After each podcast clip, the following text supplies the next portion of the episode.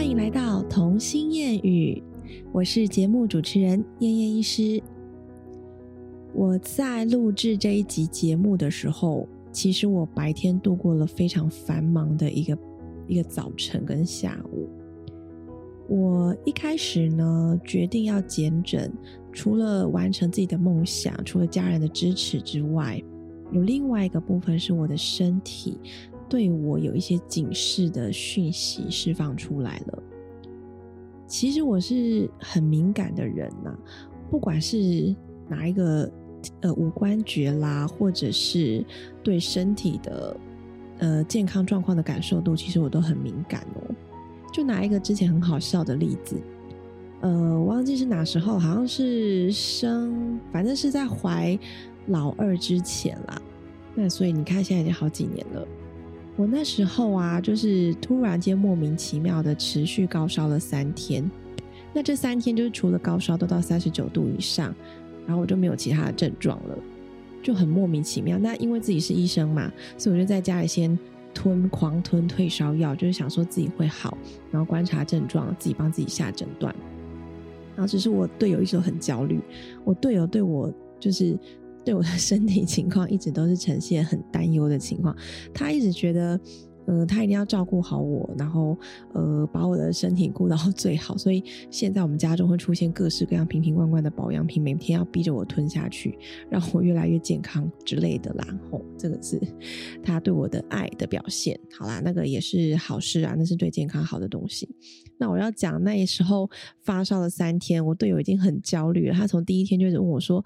大人很少烧到三十九度哎，你要不要就是检查一下？然后我就跟他说不会啊，我也不像流感。然后我想我在怀老二之前，那时候还没有 COVID 的疫情，所以根本就不需要去考虑新冠的部分，也不用去特别做那个快筛。那那时候唯一要做就是流感，所以流感呢，我也从诊所就是拿了快筛组自己做，哎，就也没有嘛，A B 都没有。那我到底在烧什么？我也没有喉咙痛，我也没有上吐下泻，我也没有咳嗽，就没有任何症状，就对了，莫名其妙。我还那时候精神都很好，还一直笑，跟我老公说啊，我这是少女的为人，你看我多年轻之类的，这真的是很白痴，那是烧坏脑袋了。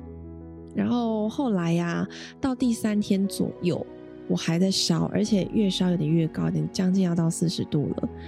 可是我还是活蹦乱跳，还是在家里，然后跟我女儿。那那时候我的爸妈是跟我们一起住，然后他们在帮我带老大，这样，所以我有很多时间可以自己去休息。我妈也让我，呃，找时间睡觉。她希望我就是赶快休息，赶快好，不然她也会很担心嘛。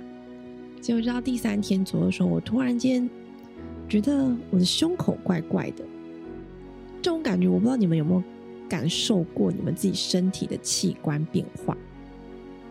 我当下就觉得说，是时候了，我就跟我老公说：“哎，我觉得我们可以去急诊室照个 X 光了。”他就说：“为什么？你又没有咳嗽，又没怎样，干嘛照 X 光？”我就说：“我觉得我的胸口的部分有一点痛痛的，那不是食道的痛，那个是肺部的痛，something wrong。”这样 很敏感哦。然后我老公当下还就是想说，到底要不要听我的啊？就是难道我就是 X X 光机吗？就。以常理来判断，我又没咳嗽，又干嘛？又去急诊室，然后我们人生地不熟，因为其实我们是从台中上来桃园工作的嘛，所以在桃园的大医院其实不太有认识认识东认识西，就可以走后门之类都不行。所以我们就说，那为了这个要去排队吗？那我就说拜托啦，我真的要去照一张 X 光，我真的觉得有事，而且我已经烧三天，我真的受不了。好，然后所以我们就好，他就请假带我去照 X 光。就去到那个急诊的时候才好笑吧？那时候那个急诊的医生也是跟我们说，可是你也没怎样，就就跟我队友一样，你知道吗？就是。呃，你又没怎样，没咳嗽，没痰呐，你干嘛照 X 光？然后就说，呃，已经发烧三天了，fever of unknown origin，你还是要查一下。这 样就用这种态度来跟人家讲话，没有我，我那时候是很谦卑的。然后他还跟我讲说，你自己吃了这么多药啊，你知道这种胸口痛有时候是胃食道逆流啊，然后胃溃疡啊，不啦不啦。我就说，我就很斩钉截铁的看着他，就说，我这绝对不会是胃食道逆流跟胃溃疡。好说歹说，我是胃食道逆流的老手，我非常的清楚我的食道痛会在哪里，但这次不是，它比食道还要前面。我当下讲完说，其实我现在也觉得很很想笑，就如果是医生，听到这样子的跟我讲，我应该会觉得我遇到一个 psyche 的病人了，就是赶快帮他会诊精神科之类的。然后反正总之，当时候的医生也谢谢那位医生，就终于肯听我的话，然后就说好，我会帮你照一张 X 光，让你放心一下，毕竟都来急诊也烧烧三天了，OK 的这样。然后后来就做了简单的一些 safety work up，就是有抽血，然后照 X 光。后来我就在病床上打点滴休息嘛，那就哎抽血报告出来喽，data 看起来嗯好像真的有一点感染的样子哦，就坏抗有点高哦，就是呃感染指数有上升，然后发炎的一些白血球什么都变高了，看起来是真的好像有那么一点点细菌感染的味道。其实我人还很好，所以他们就觉得年轻力盛嘛，就身体很好，继续让我等着，也还没有用到抗生素。再过没有多久，X 光片出来了。因为那时候在急诊蛮多人的，所以我排队排很久才照到。所以我们先看了抽血报告之后才看 X 光片，不然通常都是 X 光片会先出来。然后就本来那个医生就还呃一开始跟我讲抽血报告时候还跟我讲说，我先开点胃药给你吃哈，让你不痛。我就想说哦，好了，也不如小补，你要开我就吃啊，这样。就后来，因为他就是一脸觉得说你就是没事，你就等下准备要那个。检查报告出来你就回家，所以他就默默的这样就没有要对我干嘛，就再走回去忙他的。然后我就跟我先生说：“你放心，一定会有 finding，就是斩钉截铁跟他说我的 X 光片上面一定会有变化。”就后来真的过没有多久，你就看到那个急诊室的医师值班医师就这样默默的走过来，因为他年纪比我们大很多。桃园这里的很多急诊，因为可能。医生很缺乏，所以很多的急诊室都是比较资深的，那个主治医生还都比我跟我先生还大很多那种，我们都要叫他一声老师或者叫他一声学长，这样。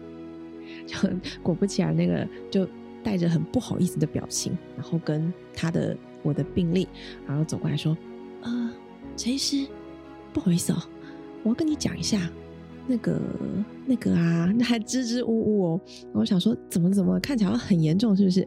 他说，呃，不是，但是你的 X 光上面真的有一片 pneumonia，就是有一片那个肺炎在那里，就是我的肺部已经有一块肺炎，就是可能我的肺呃气管发炎啦，或者是有很多的痰块卡住之后，然后。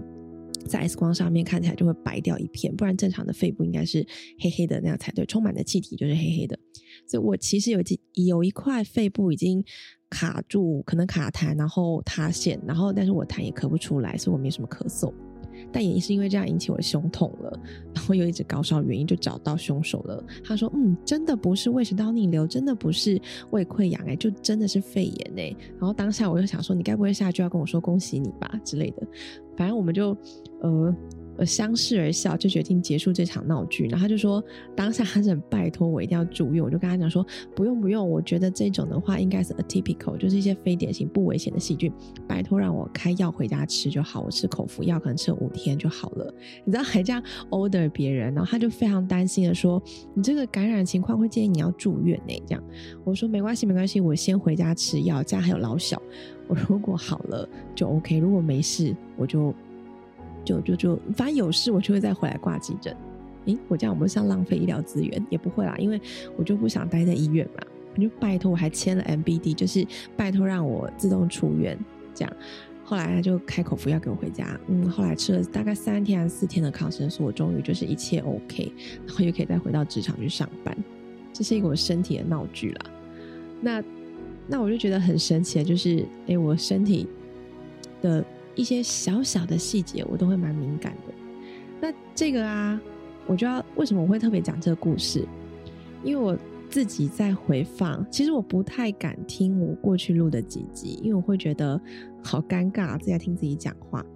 可是有时候我要回去 check 一下我录的情况有没有 OK，或者是哪边有断片之类的要修剪。然后我就发现，我上一集就是在礼拜一播出的那一集，我声音超级沙哑的，大家有发现吗？哑到就是我可能大概听了五分钟，我就有点听不下去，我立刻把它关掉了。我觉得很对不起大家，伤害你们的耳朵。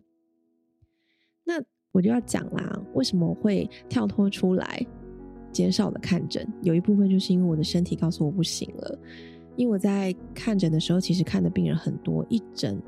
可能都要四十到六十个，之前很旺盛的时候，然后每天这样一直讲，一直讲，一讲，我的声音就越来越坏。最严重的是我离职前的那一个月，嗯，就开始声音哑掉，而且我大概持续哑了超过一个月到两个月，声音一直都没有好。后来很多好朋友，正是我身边的好朋友，用了很多偏方给我，我才慢慢的恢复当中。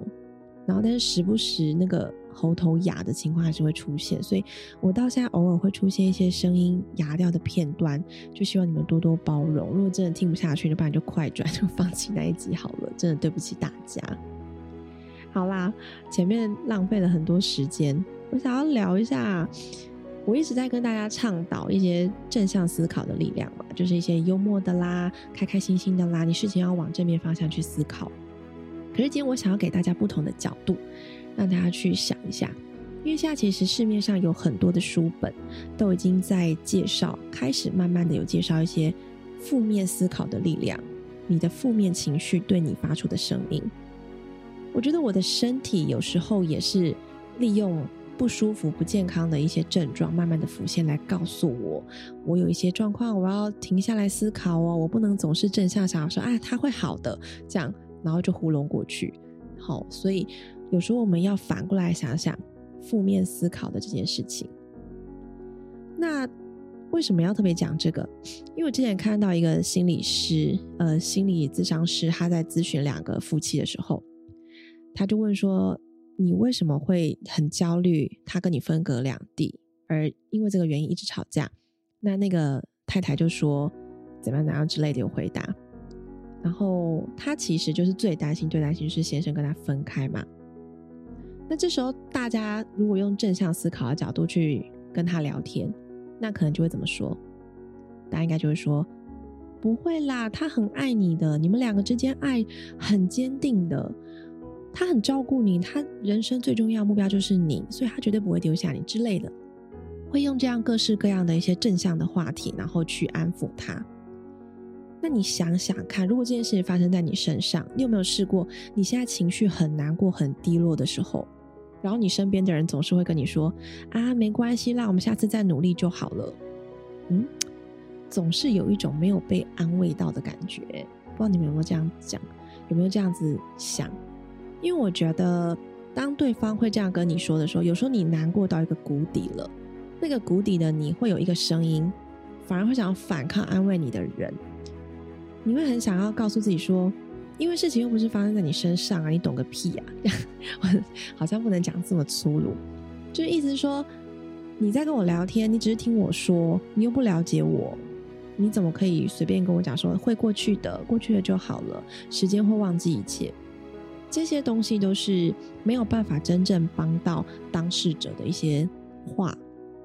我以前也很爱讲，我以前在跟别人聊天的时候，也都会这样拍拍，然后跟人家说。后来我自己发现，这些话语根本没有任何的力量，而且让我觉得更加低落，所以我后来也不太跟人家这么说，我反而会用一些启发式的问句去问他。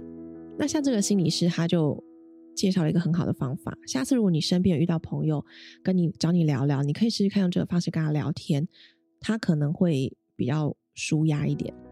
那心理师当下就问那个太太啊，就说：“那我问你哦。”如果你最担心的这件事情就是你老公不爱你了，他离开你了，这件事情发生了，情况会变得怎么样？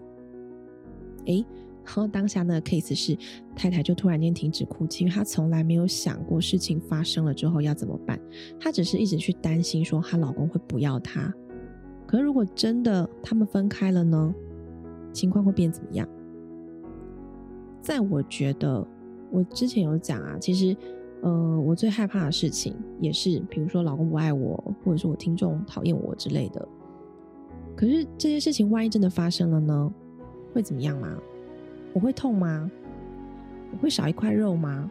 我会折寿吗？或者是我的小孩会发生什么大事吗？好像都不会耶。发生这些事情，好像受伤的是我的心理，可是对我人生未来的旅程。大概只能改变方向，可是我还是得走下去，对吧？所以这个心理师当下就跟太太讲：“你就去试想，这件事已经发生了，发生了之后你怎么做？后来这个太太就很认真的把他想了一次那个情景，然后就说他可能不会爱我了，这个世界我可能少了一个我很依赖的人，但是我还是得去上班，我还是得面对我的家人，我可能还会再遇到更好的人。诶，他慢慢慢慢这样子，就突然间自己讲到后面哦，我就说他遇到更好的人。那实际上，他这样在引导他的过程中，他已经帮他拥抱了当下他最低潮的情绪。所以，当那个太太她接受了自己负面的情绪之后，她突然间可以看见一道曙光，知道自己要往哪边去思考。这件事情突然间没有觉得那么可怕了，反而他更知道说，我现在一直在担心这个造成我们之间的争吵，就是在把我推向跟你分开的路上。那我现在不要往那条路走，我要走另外一边的交叉路口。我要往我们携手走下去的那一边，所以他就决定停止这样子烦他先生了。他就觉得说，只要他在他身边的每一分每一刻，他们都要好好的跟对方讲话。后来这个咨商，这只是咨商过程的一个故事啦。当然，我们也不知道这对夫妻的下场是如何。也许他们现在幸福快乐，也许又有新的事情可以吵。这个本来就是这样嘛，两个人在一起，谁不吵架，对不对？那我这边就要稍微跟大家讲一下，说其实真的有些时候啊，一直保持正向思考，的确会为你带来一些过度的忧虑。你一直说我会更好的，我会更好的，结果你隔天发现你没有更好，那你就会变得很焦虑。我明明应该要做的更好啊，我怎么没有更好？对吗？就是那个掉进一个死胡同，无限回圈，然后反而把自己困住了。那另外的是。有时候我们在过度的正向思考的时候，我们会去消除当下的负面情绪，可是我们没有去接纳自己的情绪，变成这个东西会成为你心底的一个很大的伤痕。后面的第二件、第三件事情在浮现的时候，它就会变成一个旧伤，再拿出来累加的被提出来讲。那吵架的时候，两个人一起去翻旧账，这个是。最最最不好的事情了，因为你会把这次的架越吵越大，越吵越凶。所以，如果你可以当下就先拥抱自己的负面情绪，其实也不是坏事啊。面对它，处理它，放下它嘛。这什么佛体之类的有讲这些话吗？那还有就是，如果非常过度的去正向思考每一件事情，有时候就会像我们讲到缺乏同理心。像我刚才讲的，你在很难过的时候，然后你朋友一直跟你说“好了好了，没事了，会更好的，时间会冲淡一切”，你有没有觉得当下很生气的一点原因，是因为你没有同理心，你根本不懂我在难过什么？所以我们一直在强调这些正向思考，其实它要很小心有一个界限，人跟人之间的相处也是有这个界限存在，甚至有时候，当对方真的难过到谷底，经历了一件他人生中很大的事情的时候。你还可以提醒他说：“你现在的伤心，你现在的眼泪，其实不见得是坏事情。我会陪你哭，我会听你说话。而有时候，有一些人觉得焦躁的时候，会找朋友说话嘛，就问说：‘哎，你帮我想想办法，我那明天要怎么办？怎么办？’我说你帮我想想，我到底要不要跟他一起出去玩呐之类的。其实这些问句都隐藏着一个很危险的危机。”这个会影响到我们上一集讲的一些蝴蝴蝶效应。如果你这一步答错了，没有猜中对方的心，你们两个可能就会 分数往下降，越行越远。这样，那如果你这一步答对，他就觉得你真是太了解我了，然后两个就会越来越好。所以我在回答这些问题的时候，我都会很害怕。我想说，是不是一个考试？那其实很多人在找你问问题、咨询的时候，他们心里已经有铁铮铮的答案。只是他不敢去面对那个答案，有时候他只是需要你去帮他把房间的门打开，让他看见房间里面他自己留下的答案。所以，几乎如果以不惹到别人的话，我就会问说：“那你觉得呢？你其实是不是想怎么样怎么样？”对，就是。这真的很难呢，这人际关系的东西真的很复杂，我也还在学啊，我也不敢说我一定都做得很好，我也常常去踩地雷，我也常常伤到别人，所以我得常常跟人家道歉，就有时候嘴巴太快嘛，对啊，这就是嘴巴坏的地方，嗯，所以我们要去抓那个平衡点，真的是很困难呢。我小时候啊，其实不管看什么电视电影，如果是我姐姐们已经知道剧情了，然后我就会问说：“哎，姐，他是好人还是坏人？”我就会先。我不管，我从小到大我都很喜欢问这个问题：这个角色是好人还是坏人？是好人我就喜欢他，是坏人我就不喜欢他。然后一直到很大的时候，甚至是我先生还有一直在提醒我，老婆，这个世界并不是非黑即白。这个世界永远都是走在灰色地带。同样的一个法令，在不同的地点、不同的时间，它就不一定适用，不一定是正确的。所以，我们永远不能去评论说这个是好人还是坏人，这件事情是好事还是坏事，因为要从你的观点，从你当下的时机点，跟你周遭的人的互动的情况，才能去评断这件事情对你来说是有加分还是有一点点扣分。